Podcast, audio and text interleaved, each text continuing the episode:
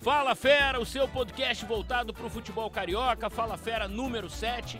E hoje recebendo um grande parceiro, um grande camarada, um cara que toda noite troca passes com você no Sport TV. Imagino que você já está imaginando quem está aqui com a gente hoje.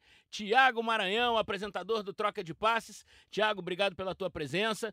Você sempre dá aquela esticada na madrugada, agora vai bater um papo com a gente aqui no, no Fala Fera. Valeu, obrigado pela tua presença. Fala, Eric. Prazer estar aqui, programa de número 7. Eu não tenho nenhuma superstição, não tenho mesmo, mas adoro o número 7 por causa de grandes jogadores. Garrincha para começar, o Cristiano Ronaldo agora. É, o Shevchenko, eu era muito fã do futebol do Shevchenko, tem muito camisa 7 gigante na história. Então vamos começar pelo Botafogo, que tem o número 7 como o número da sua história. Os grandes craques, como você falou, Garrincha, uh, Túlio Maravilha, Maurício, Jairzinho, todos eles vestiram a camisa 7 do Botafogo. E o Botafogo vai enfrentar o Fortaleza nesse fim de semana. O Botafogo que vem de uma boa vitória sobre o Bahia, tinha perdido na estreia para o São Paulo. É o terceiro tricolor na sequência que o Botafogo vai pegar: São Paulo, Bahia, Fortaleza. Vai jogar no Newton Santos. É... Será que o Botafogo com o Eduardo Barroca vai realmente surpreender nesse campeonato, Thiago? Cara, o Botafogo é um dos times mais legais do mundo. Aproveitar quem está aqui no podcast. Eu conheci uma vez um americano que chegou no Brasil, casou com uma brasileira, se mudaram para cá, viveram, tiveram filhos, Estados Unidos vieram para cá. E aí eu conheci por acaso e ele falou assim: a única coisa que eu já sei do Brasil é que eu sou Botafogo, time mais legal do mundo. Ele começou a se informar sobre o Brasil e é apaixonado por esporte. Vamos lá, Barroca. Barroca é, tem uma proposta bem legal. Quem acompanha o trabalho dele há mais tempo só tem elogios a fazer. Todo técnico tem as suas teimosias e elas vão aparecendo à medida que você vai acompanhando. Mas a proposta dele é legal. Muita posse de bola, muita profundidade, laterais por dentro, aquela saída de três que o Guardiola tornou famosa, vai ter aquele losango, o Botafogo vai ter sempre a posse de bola. Já começou a aparecer. Óbvio que aparece a primeira vitória, a gente fala, olha aí o dedo do treinador novo. A gente adora ir na onda do resultado mas eu acho que o trabalho dele tem muita, muito potencial de levar o Botafogo uma grande temporada. É incrível, né, Tiago? Você falou sobre a questão dos resultados e antes de começar o Brasileirão, a gente olhava para o Vasco e para o Botafogo, talvez com a mesma desconfiança, né? Dois técnicos jovens vindos da base, dois elencos é, digamos, bem limitados assim em termos de quantidade e de qualidade também, Botafogo e Vasco.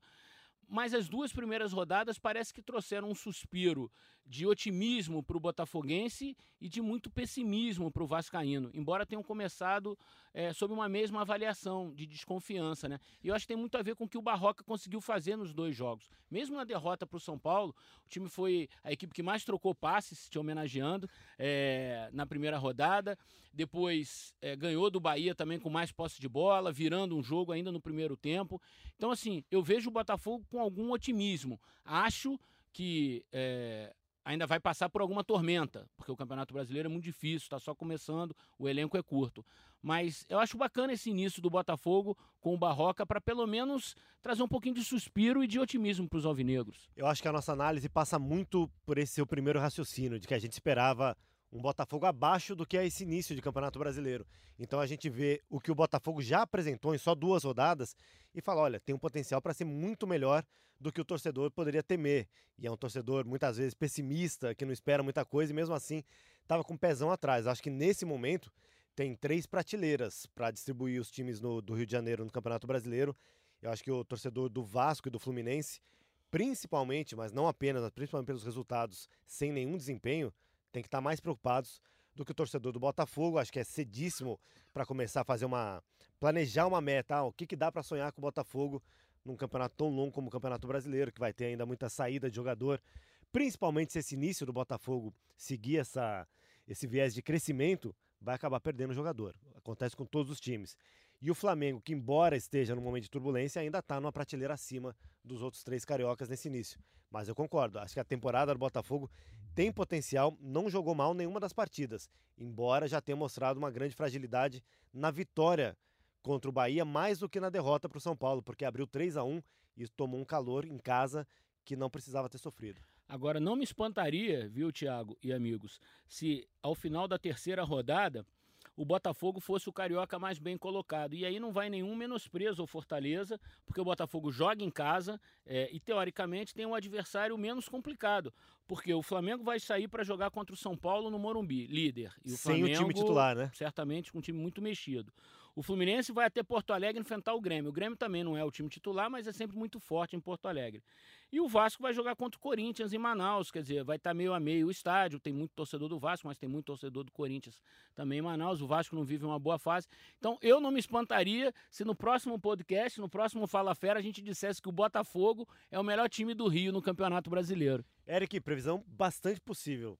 Vamos pensar aqui então esses três jogos ou quatro jogos envolvendo os times cariocas na rodada. Vasco Corinthians. O Corinthians vai com um misto frio. Isso é bom para o Vasco, que está num momento tão difícil. Nenhum dos dois times está em casa e os dois times vão ter apoio ao mesmo tempo.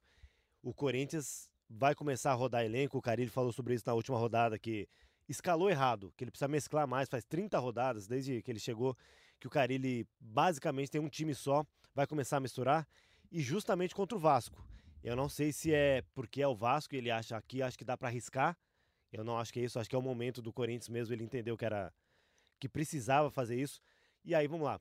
Flamengo contra São Paulo no Morumbi. São Paulo embalado, com alguns nomes se destacando. Toró aparecendo super bem. Tudo que ele faz agora, ele já fazia na base, mas ele chegou no profissional como se ele já fosse. Demorou um... a ter chance, né? Demorou, porque a gente viu que ele chegou maduro, né? Primeiro lance dele, ele já chegou levando a bola para frente, batendo no gol. Fez gols bonitos, ou, ou, um gol bonito, um gol bonito. Parecido, inclusive, o pessoal já recuperou, tem no Globoesporte.com Gol que é, ele marcou na base, muito parecido esse estilo de levar para o fundo pela esquerda, cortar para o meio e bater. E aí enfrentar o Grêmio, o Grêmio, mesmo com o time B, é muito forte. Eu não sei se vai ser inteiro reserva, você tem essa informação? Não, vai misturar, o Renato vai misturar então, também. Dificílimo. Até o... porque ele tem um jogo na semana que vem decisivo pela Libertadores, né? E o início do fluxo complicado. Mas voltando ao Botafogo, que é o que a gente está analisando para começar, tem o duelo legal também, né? Barroca e Rogério Ceni, dois técnicos é, ainda em início, acho que vou, vou, chamar o Rogério em início de carreira como treinador, com ideias um trabalho mais atenção, é. consolidado é. no Fortaleza, né, do que o Barroca no Botafogo. Bem mais, mais bem mais. E vai ser interessante, né? O começo do Fortaleza difícil.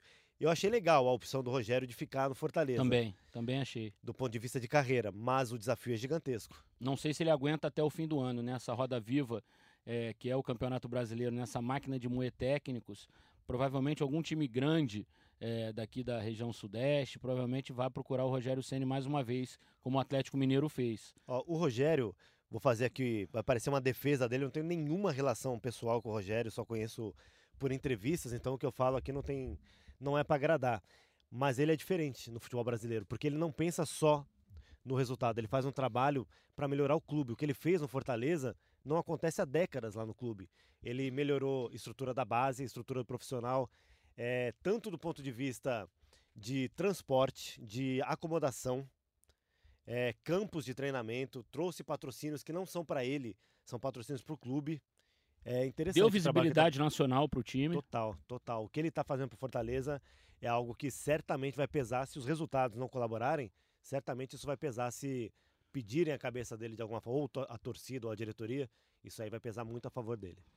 Tiago, vamos falar do Vasco agora, que vai enfrentar o Corinthians. É, você já deu uma, uma resvalada no assunto. E o Vasco é um time que está me preocupando demais aqui no nosso cenário carioca, porque claramente o Vasco está sem um norte. É, é, já está decidido que o Vasco vai buscar um técnico no mercado, que o Valadares não vai continuar. Ele é absolutamente interino nesse momento e, e assim que puder o Vasco vai, vai substituí-lo. Vários nomes surgiram. É, o sonho do Jorge Jesus, que me parecia uma loucura. O Diego Aguirre foi procurado e não aceitou. O Dorival Júnior foi procurado e também disse que já tinha acertado com outro clube de fora do Brasil, mas até agora não apareceu nada. Quer dizer, me pareceu um não educado, né? Para o Vasco. É, houve sim a procura pelo Dunga. É, foi até uma notícia que eu, que eu trouxe junto com o Bruno Gilfrida no Globoesporte.com. Só que o Dunga também é, não aceitou o convite. O Dunga é uma pessoa muito difícil de se achar primeiro, né? Primeiro é difícil achar o Dunga para conversar, depois é difícil. Depois de você conseguir é, cumprir essa primeira missão da, da gincana, que é achar o Dunga, é convencê-lo a voltar a trabalhar. Então, acho que todo esse processo ficou muito, muito complicado, muito complexo para o Vasco. E a notícia que a gente tem do Globoesporte.com é que o Thiago Largue seria agora um outro alvo, um outro objetivo do Vasco. Minha opinião, eu não vejo muita diferença na carreira do Thiago Largue para o Valadares, ainda que o Thiago Largue tenha dirigido o Atlético Mineiro durante uma temporada. Mas em termos de idade, de experiências vividas no futebol profissional é, de, e de conhecimento do clube, é quase, é quase zero. O Thiago Largue não conhece o Vasco, o Valadares conhece mais o Vasco que o Thiago Largue. Então, não sei se seria também das apostas mais seguras, mas o fato é que hoje o Vasco não tem um norte nessa temporada. Essa, esse é o ponto central. O Vasco não sabe para onde ir. Está tirando para todos os lados treinadores com perfis completamente diferentes que conhecem de forma melhor ou nenhuma o Vasco da Gama conhecem pela televisão ou por enfrentar uma ou outra vez, não é também gente com uma carreira muito consolidada. Esse é o ponto central. O Vasco, se ele começar a pensar no imediato, ele vai ter uma temporada para fugir do rebaixamento mais uma vez. O Vasco tem que fazer um trabalho que não faz há décadas de pensar a longo prazo, que é o seguinte: vamos formar jogador que não vai, a gente não vai utilizar esse jogador nessa temporada nem na próxima. Mas a gente, se não fizer isso, a gente vai se afundar ainda mais em dívidas. O Vasco não consegue contratar, que é um problema que o Atlético Mineiro está enfrentando, porque todo mundo sabe como funciona o bastidor, todo mundo ouve a turbulência, todo mundo vê o problema financeiro, os balanços são abertos, cada vez mais transparência na parte financeira dos clubes. E aí você quer contratar o Jorge Jesus, ele vai dar uma lida no clube, ele vai perguntar para quem conhece. E ele fala, pô, eu tinha vontade, eu trabalharia no futebol brasileiro, ainda mais no Vasco, tem essa identidade com Portugal, mas não dá. Do jeito que tá é difícil. Eu até abaixaria um pouco meu salário, mesmo assim não vou ter garantia de receber salário. Aí o Thiago Largue parece uma tentativa de algo segurar. Ah, vamos num treinador que já foi elogiado, mostrou que tem potencial e é um cara que está ao alcance. Pode ser isso. Mas aí vocês querem o Largue, o Vasco, que é o Largue, para resolver um problema imediato. Vamos tentar uma sequência aqui de três vitórias em cinco jogos para respirar e depois a gente vê o que a gente faz? Ou que é o largue para cuidar do Vasco por Quantos três temporadas? largues já passaram pelo Vasco recentemente? O Zé Ricardo era um largue, o Alberto Valentim era um largue, o Valadares agora é um largue, né? Para ser justo, não é exclusividade do Vasco fazer isso, atirar para treinadores com perfil diferente e sem saber se quer esse cara para a temporada completa. Não estou nem falando mais em três temporadas. E se o Vasco não fizer isso, de repente se salva esse ano. Não pode sonhar mais do que se salvar, do jeito que está hoje. E aí ano que vem fazer o quê? Fazer tudo de novo? Vai sofrer no Carioca, vai começar o Brasileiro em turbulência, vai começar a buscar um treinador para não cair. É muito pouco. O Vasco parece que não se olha no espelho e não vê o tamanho que ele tem. Parece um trecho da música do Cazuza, né? O Vasco é um museu de grandes novidades, né? Assim, as coisas se repetem, se repetem, se repetem e o Vasco não sai do lugar.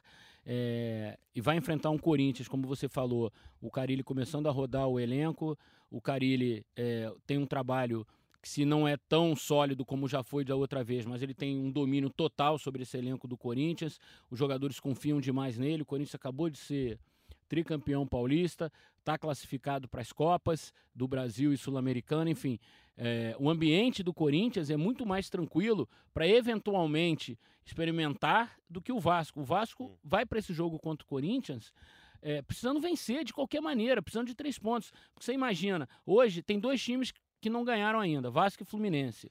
Mas você olha, você olha para o cenário do Fluminense, embora o Fluminense tenha duas derrotas, é um cenário mais otimista do que o cenário do também Vasco. Acho, também acho. Então, assim, o Vasco não vencendo o Corinthians, ele já larga com menos nove pontos. E a briga do Vasco não é com São Paulo, que provavelmente vai ter nove nessa rodada, mas é com quem está ali embaixo. É com CSA, é com Fortaleza, é com Bahia, é com o próprio Fluminense, talvez com o Botafogo. Uh, e times que, que, que não estão aspirando o título, mas que estão com um trabalho mais sólido, estão com alguma, alguma coisinha já feita esse ano. E o que o Vasco, por enquanto, não tem. E é absolutamente estarrecedor que a gente esteja em maio e o Vasco não saiba nem o técnico que queira contratar.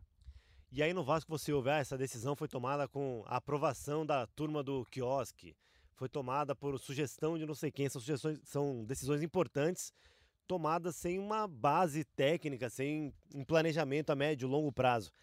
Agora é uma boa oportunidade. Sobre o Carilli, rapidinho, só um parênteses, agora que você falou, me ocorreu. Ele é considerado um técnico que tem muito domínio da tática, ele sabe exatamente o que ele quer, ele conhece os adversários muito bem. Jogo grande, clássico, ele é rei, assim, é impressionante como ele consegue encontrar o ponto fraco de adversários muito mais qualificados no papel. Agora, isso de rodar elenco é porque ele está trabalhando um ponto fraco dele, que é justamente manter motivados 30 jogadores, que não é um elenco riquíssimo, mas é um elenco numeroso. E talvez seja a primeira vez que ele tem um elenco com tanta gente. Né? Ele mesmo falou agora, é o melhor elenco que ele teve à disposição no Corinthians nesses anos todos que ele trabalhou no Corinthians. Né? É, e ele mesmo fala que conhecer o jogador no treino é diferente de conhecer o jogador numa partida. Treino é treino e jogo é jogo, dizia o sábio.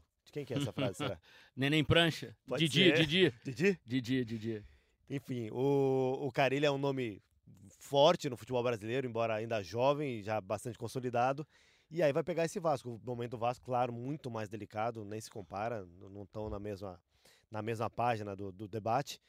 O Vasco, se perder a terceira seguida, é uma crise grave já, né? É o momento que vão começar a pedir cabeça de presidente. É porque se você soma as três derrotas no Brasileiro, a eliminação na Copa do Brasil, que embora tenha vencido o Santos, mas não adiantou, foi uma eliminação. As duas derrotas para o Flamengo no estadual. E se você ainda bota a derrota para o Santos é, no primeiro jogo da Copa do Brasil, é uma sequência de sete jogos fracassos. São sete fracassos. Então é. É, é pesado, né? É pesado, é, o, é, pesado. E é aquela situação, o Vasco já sofreu com o rebaixamento antes, então ele já sabe o, o peso que isso tem, o torcedor sabe. Uma coisa é um time que nunca caiu, ele fica ali desconfortável tal. O Vasco começa a pensar: caramba, eu já passei por isso e eu sei como é difícil. Eu não sei o que fazer agora. Começa a bater o desespero com três rodadas. É cedo demais. E eu, se eu fosse palpitar, no quadro lá do Troca a gente tem um palpite com o Samidana, que usa um, um algoritmo no, no computador que ele tem lá, o Deep Blue. Ele, eu não sei o que ele vai botar. Eu vou botar para essa rodada empate. Que já não é ruim pro Vasco nessa situação. A essa altura o Vasco precisa somar ponto. É, devagarzinho, mas enfim, o Corinthians é um adversário sempre duro para qualquer um, seja para Flamengo, Palmeiras, E é bem provável Cruzeiro, que a Grêmio, arena em Manaus esteja meio, meio a meio, meio, né? meio a meio pela venda de É, ingressos, são pela dois times que têm bastante pela torcida procura. pelo Brasil. Falar do Fluminense agora, duelo de tricolores. eh, o Renato Gaúcho, ele, ele me parece um técnico que às vezes ele bobeia nessa história do campeonato de ponto corrido. A gente sabe que o Grêmio tem um timaço, o Grêmio qualificou o elenco para essa temporada. Tudo bem, perdeu do Santos em casa, era um clássico, podia ter ganho de 3 a 2 e perdeu de 2 a 1 é, Os times do, do Santos, do São Paulo, é um timaço, é difícil de enfrentar ele em qualquer lugar.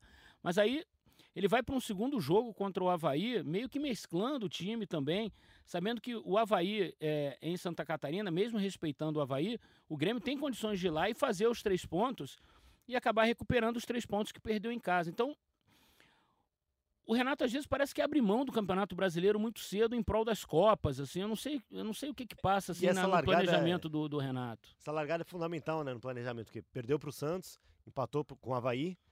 O Santos, time qualificado, mas em casa. Estrear com derrota é ruim. Empate com o Havaí, fora de casa, mas o, o- o Grêmio tem muito mais time que o Havaí, com todo respeito ao Havaí.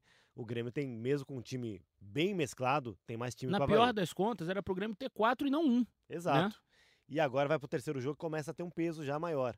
Se o Grêmio não vencer esse terceiro jogo, aí vai entrar essa história do Renato de deixar o Brasileirão em segundo plano. No ano que o Corinthians foi campeão, que o Grêmio ficou seguindo de perto, era um ano realmente para dar prioridade. Mas um tiquinho mais de atenção ao brasileiro teria incomodado ainda mais o Corinthians. Incomodou até o final. Mas um tiquinho mais de atenção, o Grêmio era seríssimo candidato a passar por cima do Corinthians, que fez aquele primeiro turno impressionante e depois caiu.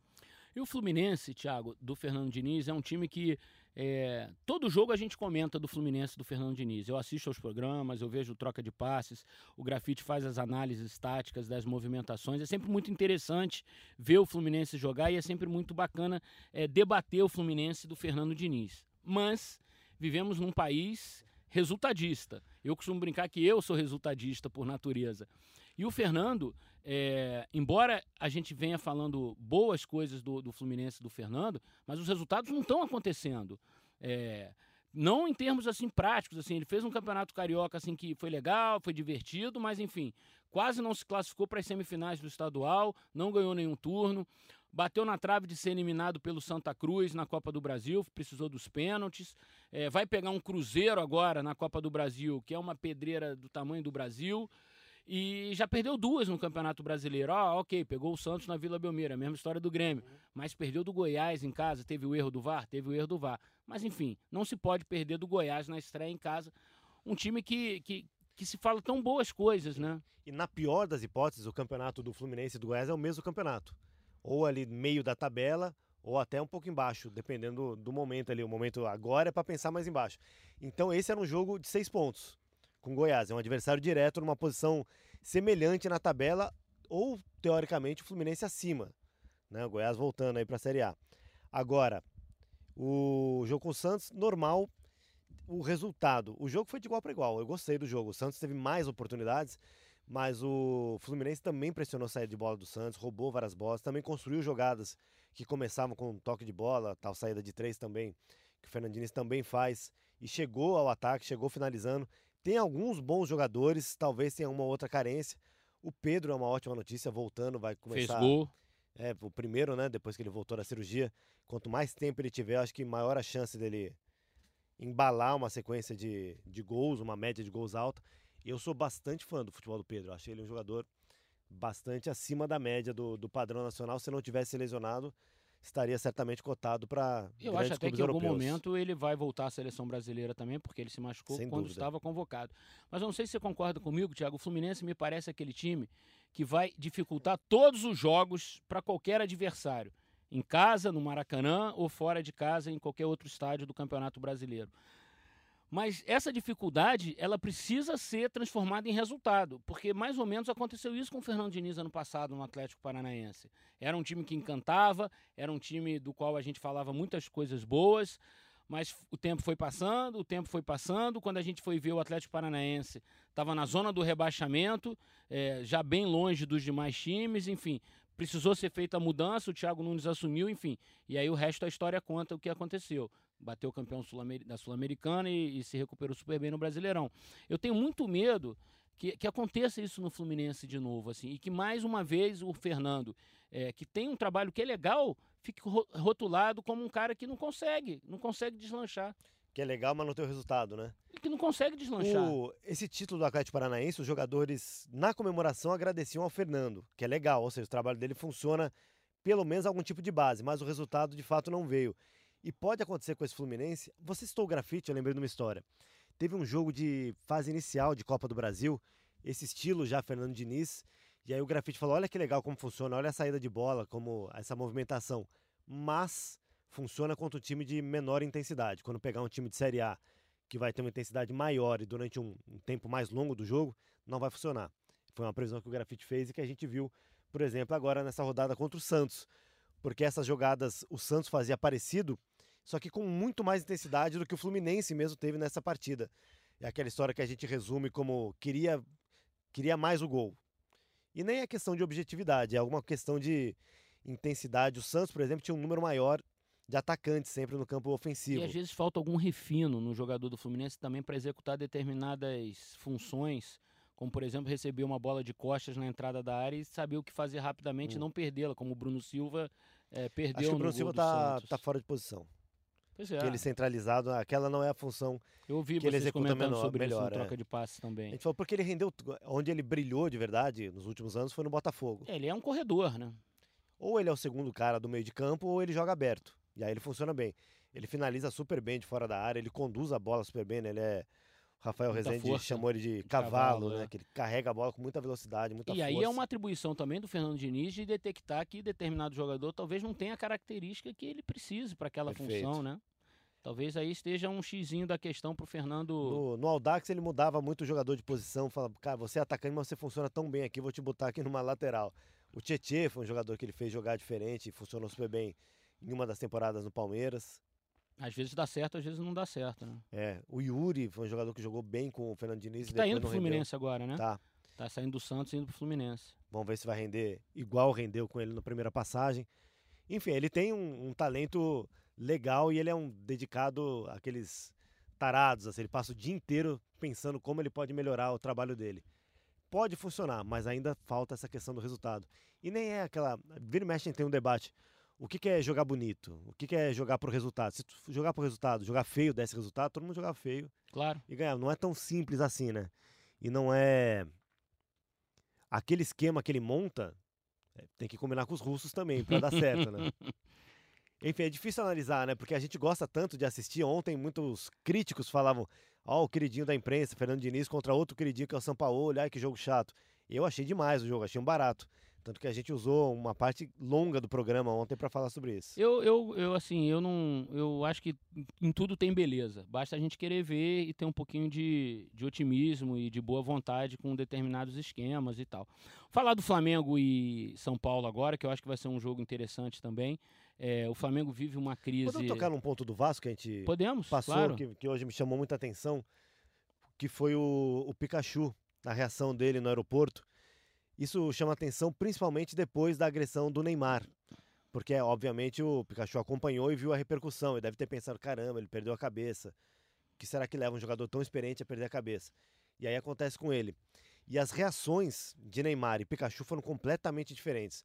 O Neymar, no dia, não falou sobre o assunto.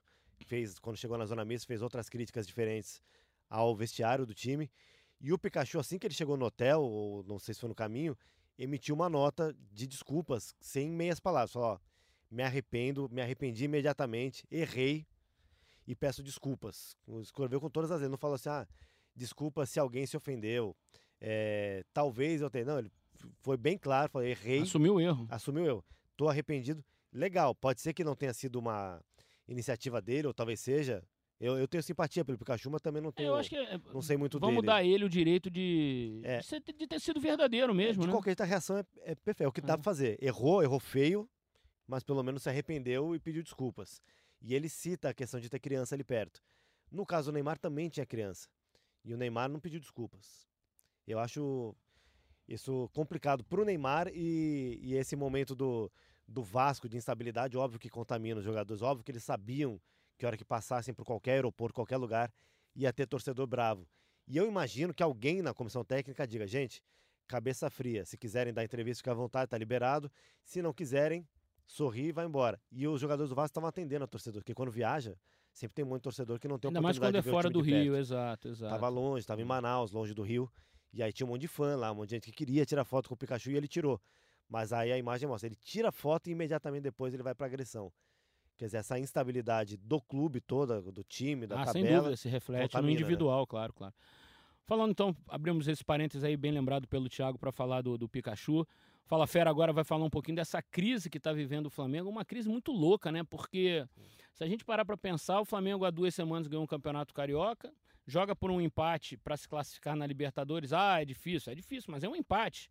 E, e segue aí no Campeonato Brasileiro, quer dizer, perdeu do Internacional em Porto Alegre, um jogo que é normal. É, o é Abel disse situação que é normal perder, mas não é, é normal mesmo. Você- como é normal perder do São Paulo no Morumbi, como é normal o São Paulo perder em São Januário do Vasco. Estamos falando de um campeonato brasileiro que é equilibradíssimo. E de uma hora para outra o Flamengo se achou numa crise é, sem tamanho, assim. Você consegue ver o motivo dessa crise, Thiago? Tem. Eu acho que tem disputas internas no Flamengo que vazam, que extrapolam essa nota oficial de hoje. Acho que toca nesse ponto quando fala de pessoas que perderam privilégios. Eu acho. Pode ser um recado para a imprensa, não declarado, pode ser um recado para um grupo de oposição política dentro do clube. Agora, nas declarações do Abel, depois da derrota do Flamengo para o Internacional, eu achei ele um pouquinho abalado. Eu achei que a linguagem corporal dele falou muito sobre o incômodo dele, que ele estava com a mochila no ombro. Mas eu achei também que houve um melindre. A nota do Caimota, a apuração do Caimota, dizendo que alguns diretores se incomodaram muito com os elogios que ele fez ao Beira Rio. O Abel, toda vez que ele for ao Beira Rio, acho um gesto de gratidão normal. Que ele vai lá e diga: ah, legal, é sempre legal voltar ao Beira Rio. Ele foi campeão mundial com o Internacional. Não, o auge da carreira dele aconteceu no Internacional. É legal que ele tenha esse reconhecimento, tenha esse carinho. E não acho que pode haver, que deva haver melindre por parte do clube que o Abel estiver defendendo naquele Eu acho que, momento. na verdade, é o conjunto da obra, viu, Thiago? Talvez se o, se o Abel já fosse um técnico que a torcida do Flamengo quisesse desde o início, esse, esse, essa resposta ela teria um impacto quase que nenhum. Não era? O Não Abel era, o- não era. O Abel já chegou com uma rejeição ao Flamengo.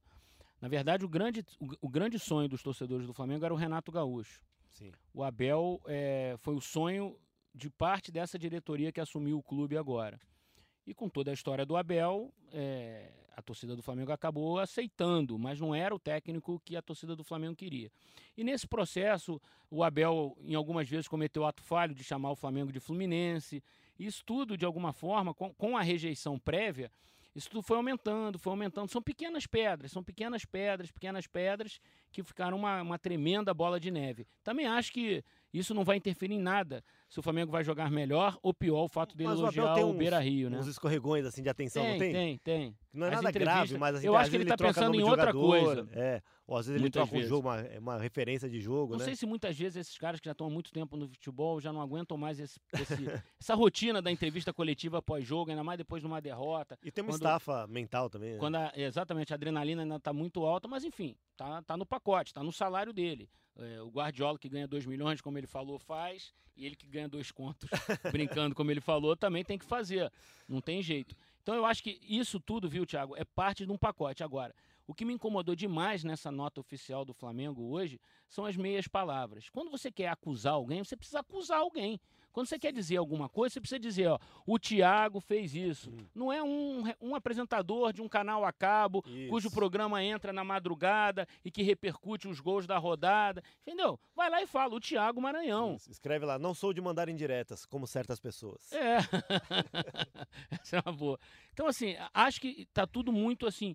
E, e agora eu vou dar uma informação aqui no Fala Fera. O departamento de futebol tá uma fera, em homenagem ao Fala Fera, com essa nota oficial. Não teve nada a ver com o departamento de futebol, não passou por ninguém do departamento de futebol. Sequer o departamento de futebol foi comunicado que teria uma nota oficial Veio de onde, então? veio do Departamento de Comunicação e Marketing do Flamengo.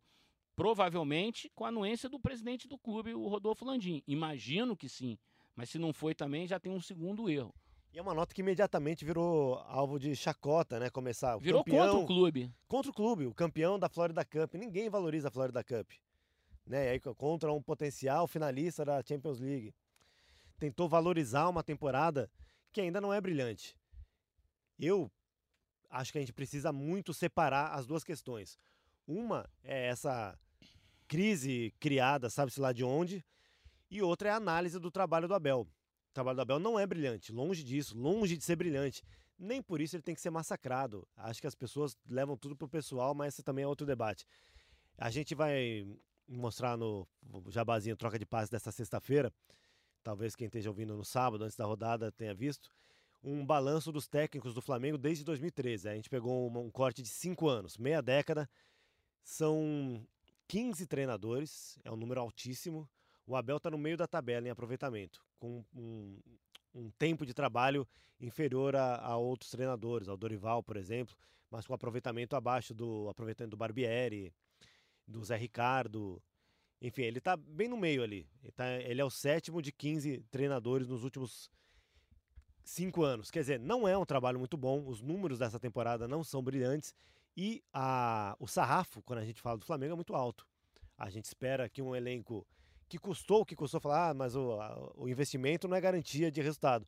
Mas o investimento é alto porque se buscou jogadores valorizados, jogadores que já mostraram que custam caro porque já mostraram futebol. Ninguém custa caro do nada.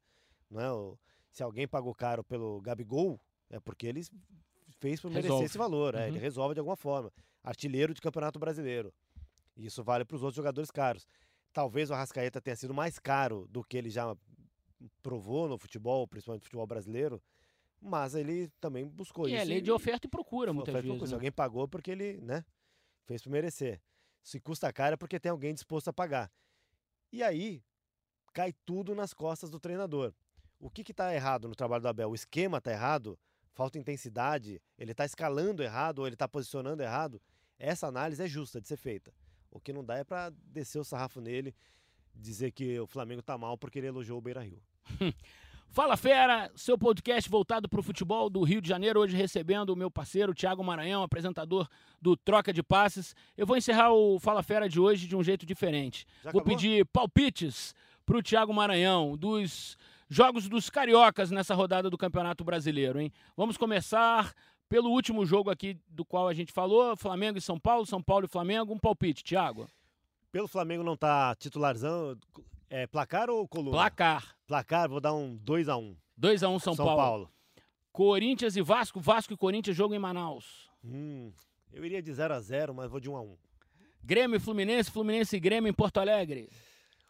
1 a 0 pro Grêmio.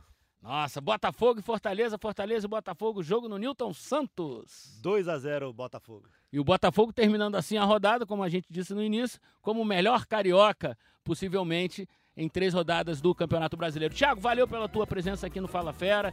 Obrigado. Eu deixo um convite para todo mundo que tiver acompanhando o Fala Fera, vai dar aquela caminhada na praia, corridinha na esteira, tá no carro, dá uma carona pra gente. Fala Fera tá aqui para dar opinião, falar bastante sobre o futebol carioca. Valeu, Eric. Chame sempre. Prazer participar. E eu faço isso. Vou correr ou quando eu tô no trânsito, tô sempre com podcast. Beleza, então. Fala Fera, um abraço para todo mundo.